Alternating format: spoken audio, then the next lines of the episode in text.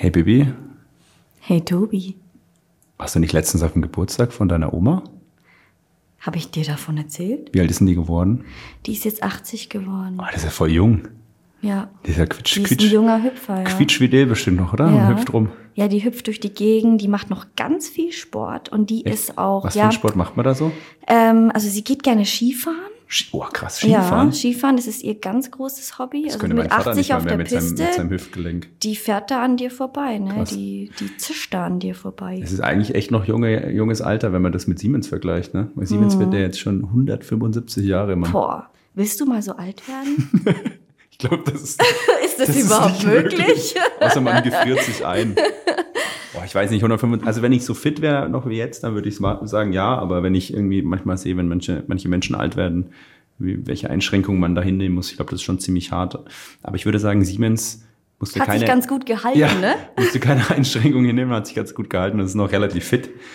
Ähm, und dann haben wir uns doch gedacht, können wir doch vielleicht irgendwie bisschen diese Geschichte aufarbeiten, ein bisschen zeigen, was Siemens und Siemens Geschichte damit Innovation Oh, und ja, Kreativität ja. zu tun hat. Und am Ende ja auch dafür gesorgt hat, dass Siemens überhaupt so alt wurde und so erfolgreich war, oder? Genau, darum geht's. Und ich glaube, da gibt's echt einiges zu erzählen und einiges Spannendes aus der Vergangenheit zu erzählen. Wir haben ja sogar eine spannende Folge, die auch noch als nächstes kommt, mit dem lieben Florian Kuhnke aus dem Siemens Historical Institute, der uns da auch noch mal ein bisschen mehr aus dem Nähkästchen plaudern kann. Ähm, ja, aber vielleicht können wir ja mal auch direkt selber ein bisschen reinspicken und ein bisschen erzählen, was wir da aus der Vergangenheit zeigen können.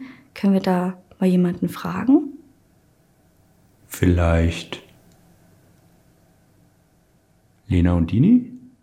An die hätte ich Schicken wir die mal einfach mal gedacht. auf Exploration oder auf- auf Expedition, sagt man doch, in Das die Tiefen der Siemens-Geschichte, ins Oh, Archiv. Ja, ins gute Archiv in München. In gibt's verstehst? das nämlich. Freilich. Und da schicken wir die beiden Madlers doch jetzt mal hin, oder? Also Lena Dini, viel Spaß. Schaut mal, ob ihr was Kreatives findet.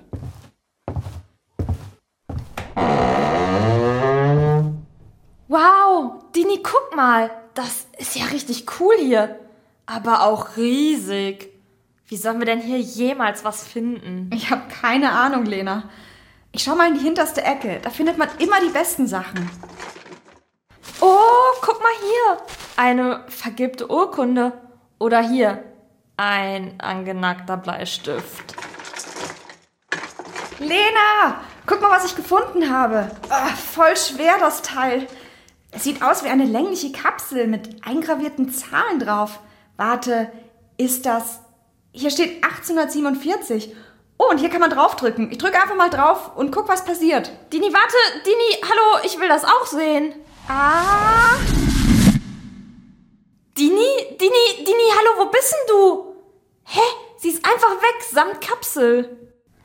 huch, wo bin ich, wo bin ich hier denn gelandet? Warum haben die Leute hier alle so komische Klamotten an? Es sieht ganz anders aus. Wie eine Stadt im 19. Jahrhundert? Vielleicht ist es Berlin? Und es riecht hier überall nach Rauch und Kohle. Bin ich etwa in der Zeit gereist? Oh, das wäre total aufregend. Hä? Warte mal. Den da vorne kenne ich doch. Den habe ich doch letztens erst im Video gesehen. Ist das nicht. Ist das nicht Werner? Werner von Siemens? Wie kann ich nur Geld verdienen? Die, diese Geldsorgen, die, die plagen mich. Ich bin das vierte von insgesamt 14 Kindern aus, aus bescheidenen Verhältnissen. Es ist nicht gerade leicht. Noch dazu, weil ich keinen formalen Abschluss von der Schule habe. Nur durch die preußische Armee konnte ich überhaupt eine Ausbildung genießen. Diese war naturwissenschaftlicher und technischer Art. All meine bisherigen Versuche mit Erfindungen etwas dazu zu verdienen sind bisher nicht sonderlich erfolgreich gewesen. Irgendetwas muss mir doch einfallen, um mir und meinen Brüdern und allen in meiner Familie ein besseres Leben ermöglichen zu können. Schon komisch. Gäbe es nicht einen schnelleren Weg, Nachrichten zu übermitteln, als mit dieser Postkutsche? Das dauert ja ewig. Auch beim Militär sind sie noch nicht fortschrittlicher. Ich habe mich da letztens noch mit meinem Freund von der Telegrafenkommission in Preuß darüber unterhalten, dass dort immer noch optische Telegraphen verwendet werden. Per Signalzeichen werden die Nachrichten gesendet. Pff. Aber das ist doch viel zu umständlich und abhängig vom Tageslicht. Und das, obwohl sie doch schon Versuche mit der elektrischen Telegrafie gestartet haben. Das kann nicht die Lösung sein. Irgendwie musste man das Ganze doch, doch irgendwie besser ausbauen können. Ich bin so nervös. Habe ich wirklich gerade Werner von Siemens in echt gesehen? Wo geht er nur hin? Ich folge ihm mal lieber schnell. Oh, was passiert hier? Bin ich wieder in der Zeit gereist? Ist das nicht Berlin in alten Zeiten? Wieder mal? Und auf meiner Kapsel blinkt die Jahreszahl 1849. Ah, und da ist Werner von Siemens in einem Hinterhaus. Und die Werkstatt sieht aus wie die Telegrafenbauanstalt von Siemens und Halske. Ja, das ist sie tatsächlich. Mein lieber Freund Johann Georg, unsere Mühen, unsere Anstrengungen haben sich endlich ausgezahlt. All die Geduld und die monatelange Arbeit an unserem Zeigertelegraphen haben sich gelohnt. Er funktioniert. Er funktioniert sogar deutlich besser und zuverlässiger als Modelle unserer Konkurrenten und hat sich bei ersten Versuchen bewährt. Und heute konnten in Deutschland erstmals Nachrichten wie die Wahl des deutschen Kaisers mit unserer Hilfe über große Entfernung schnell und zuverlässig elektrisch übermittelt werden.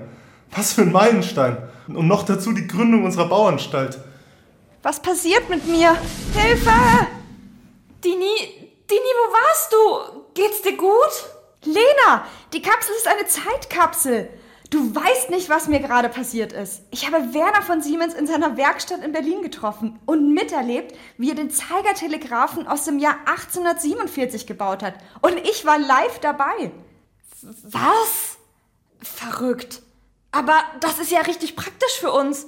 Können wir die Information nicht für unseren Podcast nutzen? Konntest du vielleicht sogar etwas über Werners Kreativität erfahren? Ja, auf jeden Fall. Der Zeigertelegraph war eine bahnbrechende Innovation von Werner von Siemens. Um ihn zu bauen, hat er sogar Siemens überhaupt erst gegründet. Damit hat er den Grundstein für das heutige Unternehmen gelegt. Seine Konstruktion hat dazu beigetragen, eine neue Ära der elektrischen Telegrafie und Nachrichtentechnik einzuläuten. Die elektrische Telegrafie steht für den Beginn der Verdichtung von Raum und Zeit, die Menschen zusammenbringt und den modernen Informationsaustausch über Länder und Kontinente hinweg überhaupt erst ermöglicht hat. Dass in einem so kleinen rechteckigen Kasten so viel Kreativität steckt und dass das der Ausgangspunkt für die Erfolgsgeschichte von Siemens war, das hätte ich nicht gedacht. Ob Werner von Siemens damals wohl wusste, dass er und sein Zeigertelegraph Teil einer so bahnbrechenden Entwicklung war, die später Menschen über Ozean hinweg verbinden würde? Und das alles nur, weil er den damaligen Weg der Kommunikation beobachtet und hinterfragt hat? Das ist schon verrückt, wo man landet, wenn man sich einfach mal traut, Dinge aus anderen Perspektiven zu betrachten. Werner von Siemens war seinerzeit eben oftmals voraus. Aber ich habe vor allem gelernt, dass Kreativität Zeit und Geduld braucht. Die Innovation muss auch nicht vollkommen neu sein. Man kann sich auch an anderen Innovationen und Ideen bedienen und inspirieren lassen. Ja, genau. Er hat quasi einfach bestehende Methoden zur Nachrichtenübermittlung hinterfragt und somit ein Problem gelöst, was zunächst gar nicht als Problem wahrgenommen wurde. Wenn man nur genug Willenskraft hat, kann man mit Kreativität wirklich alles schaffen. Durch das Hinterfragen von Dingen deckt man Probleme auf und findet ganz neue Inspirationen. Auch wenn der eigene Antrieb manchmal ganz unterschiedlich sein kann. Bei Werner war es zum Beispiel die Geldsorge und die Frage, wie er seine Familie versorgen kann. Wow, das klingt alles sehr logisch. Vor allem war der Zeigertelegraph einer der Vorreiter für die moderne Kommunikation. Stell dir mal vor, die elektrische Telegrafie wäre überhaupt nie erfunden worden. Dann müssten wir immer noch Briefe mit Postkutschen transportieren. Sekundenschneller Informationsaustausch wäre dann für uns heute nicht selbstverständlich. Das stimmt. Komm, wir versuchen die Zeitkapsel gleich nochmal. Aber beim nächsten Mal will ich auf die Reise gehen. Okay.